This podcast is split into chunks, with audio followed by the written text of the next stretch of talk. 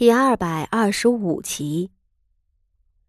相比于上次皇后过寿的熙熙攘攘，这回内宫院内倒看不见几个人。四月份已经起了初夏的暑热，明晃晃的日头悬在上空，晒得人汗流浃背。傅锦仪一边拎着自己那稍显厚重的县主朝服裙摆。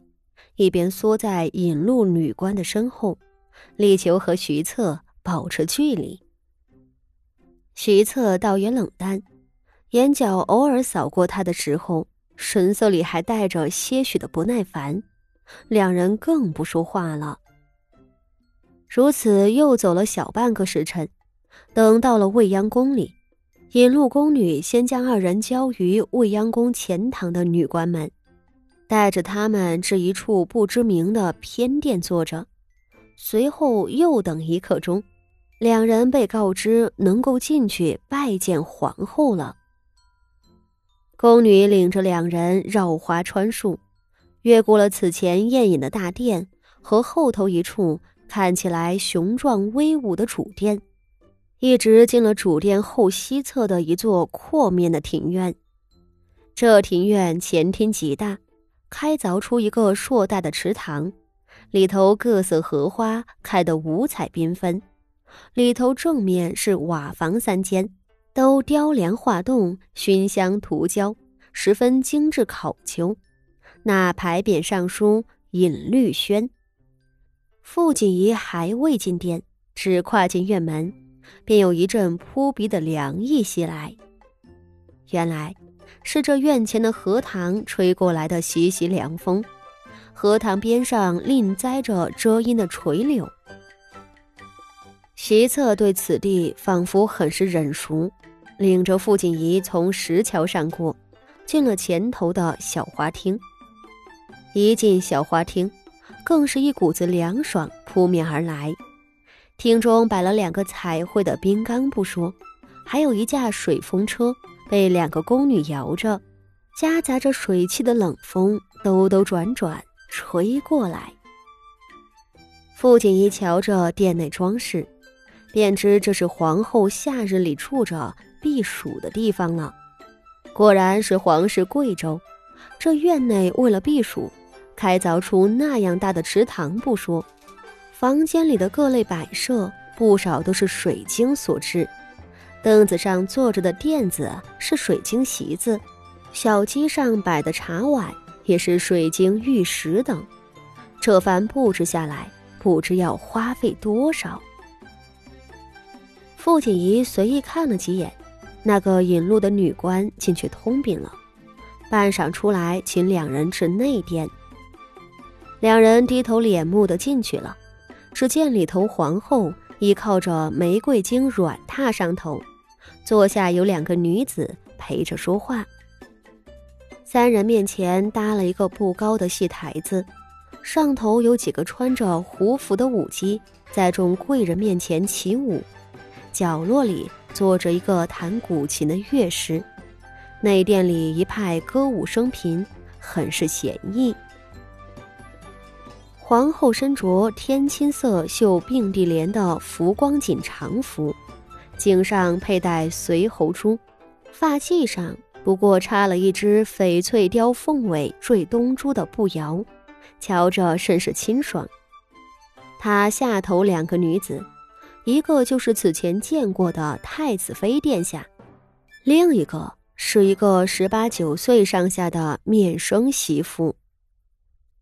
傅锦仪和徐策给皇后、太子妃行礼，那面生的媳妇倒是很客套，先站起来和傅锦仪笑着打招呼道：“傅家的妹妹，我还是第一次见，果然和皇后殿下说的那样，模样很是娇俏。”傅锦仪迟疑的看着他，他又道：“ 你不必对我行礼。”我是成郡王的女儿，高阳县主，也是工部尚书刘家的媳妇儿。傅锦仪这才明白，还是笑着扶了扶身子。成郡王是宗室里头数得着的精明能干的人了，如今在宫中掌管着宗人府，他的女儿自然身份高贵。工部尚书刘家，便是当初谢氏削尖了头要把傅家仪塞进去的那一家。只是傅家仪要嫁的是他们家的幼子，这位高阳县主估计就是那半年前刚迎娶的刘家的嫡长媳妇了。高阳县主可是真正的县主，封地在高阳，自己这个半吊子的县主。见了人家货真价实的，哪里敢托大？你们这些孩子平日里也该多走动。上首的皇后闲闲的道：“荣安进宫的次数少，日后你来的多了，咱们皇室里的人你就认全了。”傅锦仪微笑着道。都是皇后娘娘赏的脸面，否则臣女哪里能拜见宗室贵眷？皇后笑而不语，倒是高阳信主性子活泛，拉着傅锦仪坐在一处，同他问东问西。傅锦仪到底知道自己身份不高，面上恭敬谦卑，不敢放肆。几人都坐下客套几句。那徐策才站起来给皇后拜过了，告辞道要去太子殿下跟前。原来这徐策进宫是太子的传召，只是顺道来拜见皇后而已。皇后笑道：“你去上灯台那边找他吧，起先他还在圣上跟前，此时估计早出来了。”徐策低头称是。拜别了皇后，迈步离去。